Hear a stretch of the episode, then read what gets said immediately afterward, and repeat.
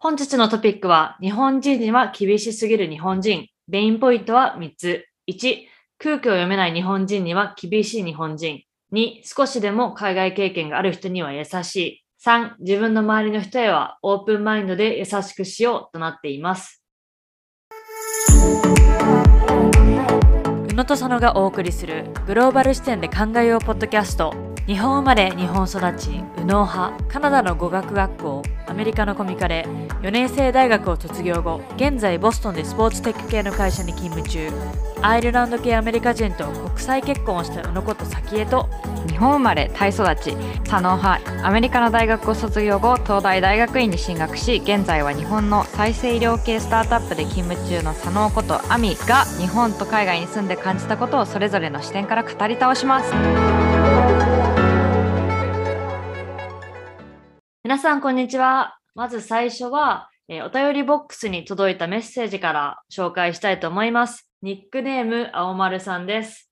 こんにちは。お二人と同年代、おそらく早紀江さんと同い年の女性です。いつも楽しく聞いています。私は海外経験はなく、お二人と似たルーツがあるわけでもないのですが、同世代の女性が自分の意見を持って自主的に話す姿がとても貴重で、今やヘビーリスナーです。あまりそういう人が周りにいないので、初期の頃のエピソードは女子のリアルな電話を聞いているみたいで、それが楽しくもあったのですが、今はプロのポッドキャスターと言えるトークスキルを発揮しているなと感じています。継続することがいかに大きな力になるのか気づかせてくれました。私も青丸語りというポッドキャストを一人でやっているのですが、かっこ大したことは話してません。ペアトークもやってみたいと思っています。ただ、本気で乗ってくれる人がまだ見つかっておらず、少しもどかしいのですが、近いうちに始めたいです。これからもいろんな話題楽しみにしていますね。ということでした。青丸さん、ありがとうございます。ありがとうございます。あの、ヘビーリスナーって本当にもうありがたいんですが、うん、あのメッセージにも書いてある通り、最初の方は2人の女子がリアルな電話をしてるみたいって、もうまさにその通りでした。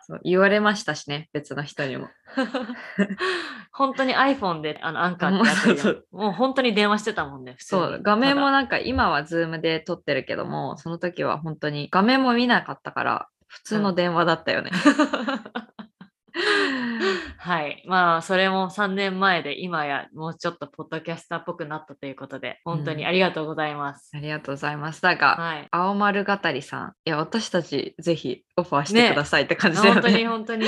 全然話します。うん、ペアトーク呼んでください。話しますので。トリオトークやってみましょう。はい、ぜひ、よろしくお願いします。お願いします。はい、えー、ではメイントピックに入っていきたいんですが、えー、前回のエピソードでも話したんですが、私、えー、宇野咲江が2年以上、ぶりに2ヶ月ほど2年に一時帰国をしていました。え電車のとかの乗り換えとか、東京での道の歩き方とか、こうね、東京への適応力は2年以上ぶりで、まあ、どうかなってちょっと思ったりしたんですが、まあ、一瞬で馴染みましたし、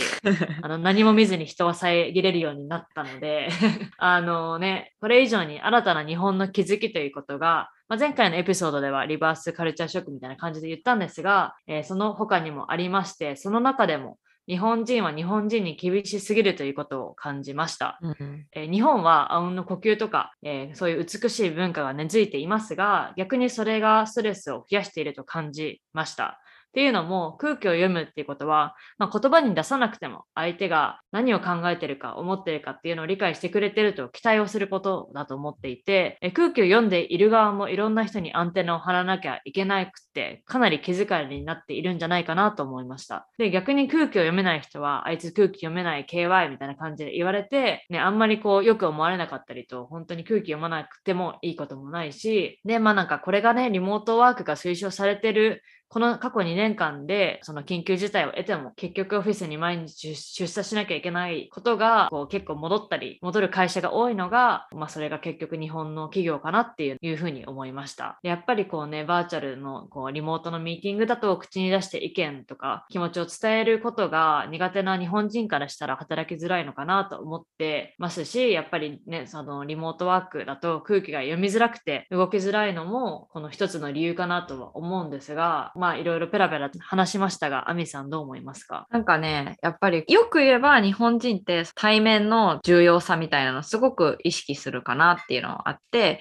まあ営業とかっていうのもさ、すごく、まあいろんな会社、営業さんも実際に行って仕入れ先とか卸先に話したりとかっていうのもして、で、その関係性をすごく築いていくみたいなところで、やっぱりこのオフィスに戻ったりとか、あの、リアルに戻るっていうところの大切さっていうのは一理あるけれども、でも言うように、その意見を言えないとかっていうのも、さらにこのオンラインだと話したいさそうにしてるなっていうのもわかんないじゃん。だけど、うん同じミーティングルームにいたら、なんかちょっともじもじしてんなとかだったらさ、なんかあの人話した話したいのかなっていうのはこうわかるけど、なんかやっぱそういうのができないから、オンラインミーティングって本当に話す人が限られてってしまうなっていうのはある。し、話すのもやっぱり私たちもポッドキャスト撮ってても被せちゃったりとかするじゃん。そしたら何言ってるのか全く聞こえなくなっちゃうっていう。でも、うん。リアルだったら、まあ、被せてきたら、どっちかがすぐやめてとか、ちょっとしたタイムラグとかもないから、いろんな人が発言しやすい、するっていうのはまた別だけど、しやすい、まあ、雰囲気というか、まあ、環境なのかなっていうのは思うから、まあ、うん。本当にいろんな会社がリモートじゃなくてリアルに戻すって言ってるし、なんかあとさ、やっぱりなんかタワーコミュニケーションって言われてるくらいだから、うん。本当にまあ喫煙者が多くてびっくりしたし、ミーティング終わって本当に喫煙所に行くんだって、なんかまだやってるのそういうことってなんかちょっと思ってしまった。うん。喫煙所はもう密だよね。びっくりするほど密。うん。で、やっぱ減ってるからね、減ってるから、その一つのスペースに集まる人が増えてるっていうのはもちろんあるんだけれども、でも本当にノミニケーション、タバコミュニケーションは、うんねまだ残ってるね。いや、マジそこで根回しが始まってるわって思いながらチラ見して素通りしてきました。っていううん。はい。いうまあ、そういう感じなんですが、まあね、まあ、私はもう空気を読めないふりをして、日本でもバシバシ自分の意見を言ったりとか、日本で2つ大きなプロジェクトのローンチっていう、日本滞在中でのミッションが私の中ではあったので、まあ、そのミッションを終えるためにも強行突破でいろいろ終えたんですが、まあ、でもそれができたのは、アメリカから来てる早紀江さんっていうこうレッテルが貼られてるからであって、うん。これがまあ私相手だったからいろいろ許されたのかもしれないけど日本人相手だったらあんまり許されないなかったんじゃないかなとか思ったりしててなんかやっぱり日本では外国人の人は何しても何言っても受け入れてもらえるけど日本人は空気読めないと辛いというか社会で生きていくのが辛いなっていうのはすごく感じたんですが、アミさんもそう感じますか？私も感じるし、でも私なんかプラスに取ってるかな。あの、最初、私名前は日本日本人だし、まあ見た目は日本人、まあ酒もそうなんだけどね。うんあの、まあ、日本人だから、普通にこう、なんか若い女子が言ってんなみたいな感じで話されても、あ実は海外経験が長くてみたいに言うと、まあそこにもちろん興味を持ってくれてるっていうのも一理あるけれども、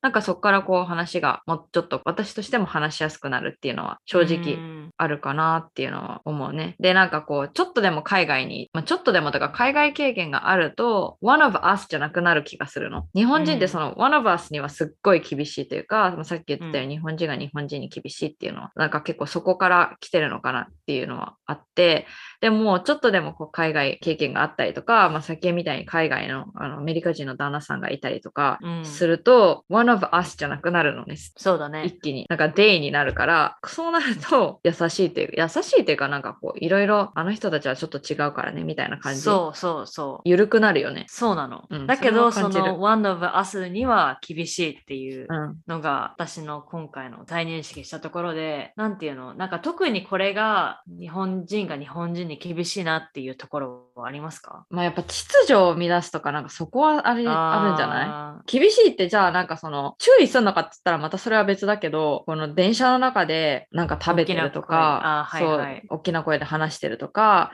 まあ、それこそ夜の電車で酔っ払って寝っ転がってる人とかにはすっごいみんな厳しい目で見るーけど、うんそれがなんか外国人の人たちが話してると静かにしなきゃいけないの分かってないのねこの人たちみたいな感じになったりとか、私がなんか仲いい友達とかと英語で話してると別に感じてないのだけなのかもしれないけど別にそんなに厳しい目で見られる感じはしないけど、うんぱ完全の日本人のさその例えばすごいこう若くてちょっとか派手な格好してる子たちがワイワイ話してると眉間にしわ寄せた、はいはい。あのおばちゃんとかおじさんとかがね見てたり睨んでたりっていうのはよく見るよね。そうだね。うんまあ、秩序を乱す。確かに、そうかも。うんうん。まあでもやっぱ空気読むとか本当に難しいよね。っ難しい。て思うんですが、はい。なんでそもそも空気を読まなきゃいけないのかなっていうのを、こうさ、私もこっち帰ってきて、こう、J さんのお母さんに、How was Japan? みたいな感じで言われて、で、こういう話になったの。うん。そのね、ジャパンはハイコンテクストのカルチャーで、ノンバーバルコミュニケーションが主流だから、なんかその辺は逆カルチャーショックだったみたいな話をしたら、なんか Why they don't speak their opinion みたいな、なんか、うん Why they have to be quiet みたいな感じでなって、いやー、なんでだろうって、いろいろ私も考えてたら、そこでこう出た結論は、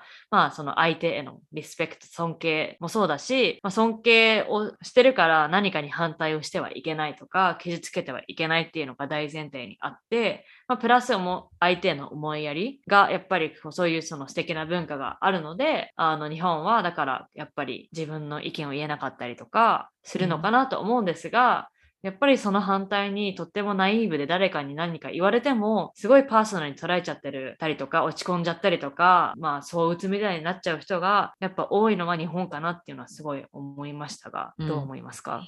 なんかまあそれもあると思うし、なんかこの言葉の複雑さっていうのもそれにちょっとつながってんのかなって思う。っていうのはなんかアメリカってさ、もう英語って結構言うてかなりシンプルな言語だから、I want this とか I do うん。this みたいな、本当にまあ簡単な、主語が愛だもんね簡単な言葉なんだけど、日本語って本当に一つの言葉をとか、一つのなんか頼み方をとっても、本当にいろんな頼み方があるし、会いに行きたいですとか、合わせてください、お伺いしたいです、お会いできませんでしょうかとか、なんかいろんなさ、その言い方があるじゃん。そこまでかなり複雑な言葉だからこそ、なんだろう、相手への、もちろん傷つけないとかもそうだし、何かこう相手に伝えるときにものすごくこう考えて考えて考えてそれがなんか空回りしてパーソナルにうん責めようとはしてないけど責めちゃうのかなとかもあるし、あとはなんかその人との関係性の傷つき方っていうのも結構違うなっていうのはあって、なんかアメリカとかって本当にハグするカルチャーとか、まあワークプレイスとかでも全然仲いい人とかだったらぜハグしてなんか頑張ってねとかっていうのはあったりすると思うけど、日本ってやっぱりその自分の核家族以外との関係性の築き方ってそこまでこうフレンドリーじゃなかったりするから、会う時もアメリカだったらまず握手して、まあある意味こうスキン、なんていうの、スキンタッチっていうんだっけ、うんうんうん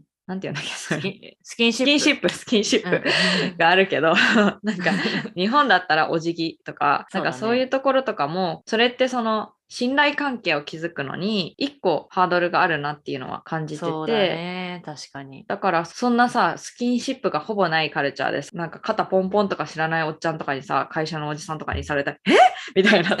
セクハラ？みたいになっちゃうじゃん。うんうんうん。なるななる。それもこの元々のそのベースの関係性を築く工程のステップっていうのが全く違うからだと思うしそうだね。だからその信頼関係がない中でバサって言われたらそれはパーソナルに捉えちゃうかもなっていうのはなんか正直思う。逆になんかパーソナルな関係こう信頼関係があって注意されたらなんかあ仕事のことだったんだなって私はすごい割り切れるしでもそこの関係性がないままなんか全然できてませんとか言われたらえ？みたいなすごい落ち込んじゃったり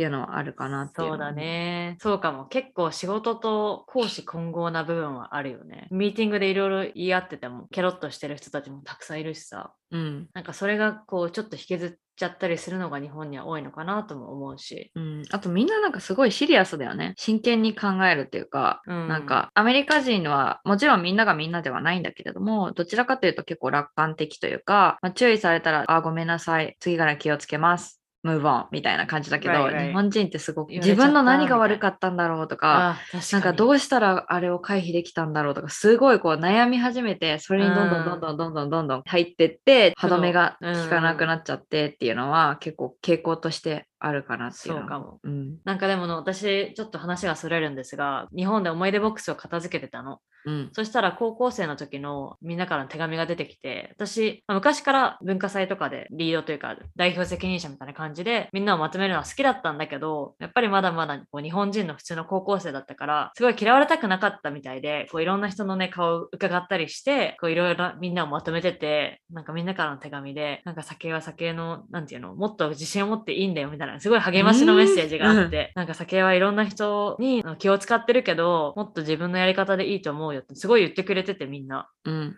ていうか私やっぱ普通の日本人だったなって、それを見て思い出した。ああ、いやもう遠い昔の話だから。もうそっからの人生経験が豊富すぎてさ、いやーもう。まあまあね、まあ鍛えられたんだよね。そう、10年プラスそこから経ってますし、やっぱりうん。海外でこういろいろしごかれてとか、アメリカで働き始めてかな、いろいろ。強くなったというか、心が強くなった感じはする。うんうん。うん、まあだからそうやってね、ビジネスとパーソナルでとか、別に誰から何言われてもそこまで落ち込んだりはしなくなるけど、まあやっぱりでも普通に日本で生まれ育ってたら、そういうふうに考えちゃうのはしょうがないかなっていうのは思ったかうん。な。うんはい。では、えー日本でもダイバーシティやグローバル化などと日本人は変わっていると思うけれども、まあ、やっぱりね、今話したように日本人は日本人に厳しいと思いますし、う私の友人でも海外経験をして日本に帰ってきても、まあ、日本人はに日本人に厳しいからといって日本式に対応している友人が結構ほとんどでした。こういう人たちがもっとね、海外経験をうまく日本でも活用しながら、こう仕事でもね、活躍したりとかする解決策は何だと思いますか？みんな海外経験を絶対必須にするとか。おー、なるほど。なんか海外経験とか、そのやっぱ辛い経験をすると人に優しくなれると思うの。うん。私もその海外でマイノリティを経験したからこそこっちに帰ってきてまあ日本人っていう枠組みではマジョリティでやっぱ外国人の友達とかにもすごい優しくしたいなとか私もその大変さを経験したからこそ何かできることはないかなって思えるけどもなんかそういう経験をしたことない人ってそこまで考えられるのかなっていうのはあるし、うんやっぱりその帰ってきて多分日本を支配じゃないけどさ今の日本を動かしてる層って海外経験がなかったりとか、うん。あのね。本当にお堅い日本でずっとこう育ってきた人とかだからなんかやっぱりこう一度は外に出るっていうのを必須とかにしてみたらもしかしたら変わるのかなっていうのはそうだね。あとはなんかそのもう徹底して教育で人はみんな違うものだよっていうのをすり込むっていうのはすごい重要だなって思ってて、まあ大体さもちろんみんな見た目は違うんだけどでも系統としては同じじゃん。みんな大半髪の毛も黒く生まれて目も大体黒だし肌の色もそんなに大幅に変わらないっていう日本人の中で違いってことにすごく恐怖心を抱くと思うの、うん。それは別に日本人だけじゃない,、ないんだけどそのやっぱりダイバーシティと遠い世界で生きてきた人とかに自分と違う見た目とか自分と違う経験をしている人に対してすごい恐怖心を抱くっていうのはあると思うので、うんだからなんかそういうのにももっとこう寛容的にオープンに考えられるように本当に教育から変えていった方がいいかなとは思うん。いや、でも私はそ、うん、それはそう思う。う。んね、全員海外経験ってちょっとハードルが高いけれども、もちろん日本の教育を変えることもかなりハードルは高いと思うけど、でもやっぱり日本の教育はね、この規律を揃えろとか、みんなと同じことをしなきゃいけないとか、ルールに従えとか、決まられたことをしなそれしかししちゃいけないというか、それ以外をしてはいけないような教育だから、やっぱりね、もうちょっとこう自分の個性を磨いたりとか、一人一人の個性を生かすようなとか、こう認められるような人たちを育てていけば変わるのかもしれないけど、まずそれでもあと何十年後ですかっていう感じになってしまうので、うん。そんなことしてたらね、だいぶ遅れてしまう日本が少しというかかなり心配なんですが、うん。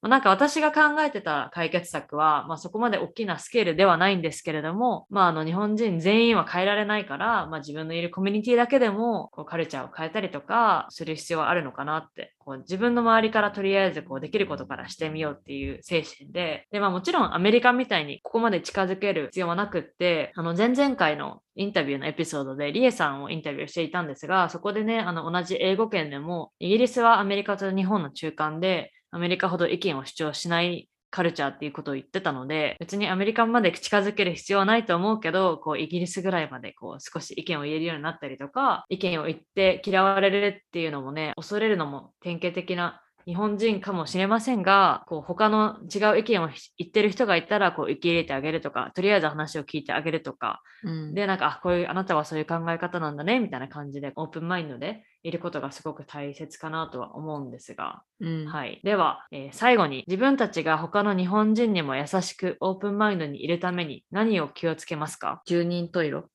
っていうかなんか 人はなんだっけあの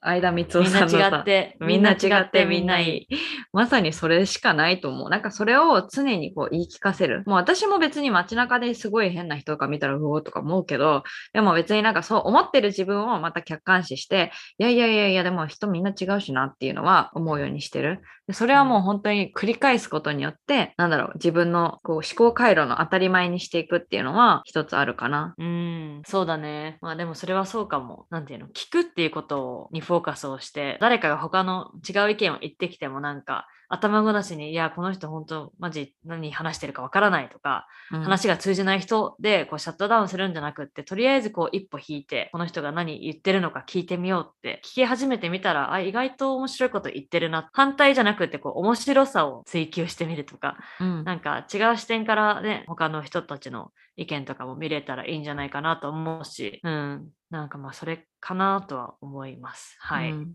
はい。では本日は日本人は日本人に厳しすぎるというテーマで、私のこう日本に帰国した時の逆カルチャーショックのエピソードなどを話しましたが、皆さんいかがでしたか、えー自分がまあ日本で生まれ育った人は、えーこれって日本人が、ね、私たちがこう自分たちを苦しめてたのかなって思ったら、まあそれはそれで、あの最初のオープンダドアじゃないけど、あのアイディアとして、あ、じゃあちょっと考え方を変えてみて、これから他の人と接してみようみたいな、そういうアイディアとかヒントになればいいかなと思います。皆さんもこういうふうに日本人は日本人に厳しすぎるなっていうあのエピソードなどがあったら、ぜひ皆さんシェアしてください。今回のエピソードに質問がある方は私たちに連絡をお願いします。メールアドレスは contact.unosono.gmail.com Facebook のうのとそのコミュニティへ参加をすることによって私たちと直接やり取りをしたりエピソードの裏話なども聞けるのでぜひ参加してください。もし共感する役に立ったと思う方は Apple のポッドキャストでレビューを書いてください今後触れてほしいトピックや感想などはショーノートのお便りボックスから送ってください宇野とさのの SNS やポッドキャストのフォローも忘れないでください。We'll see you next time. Bye!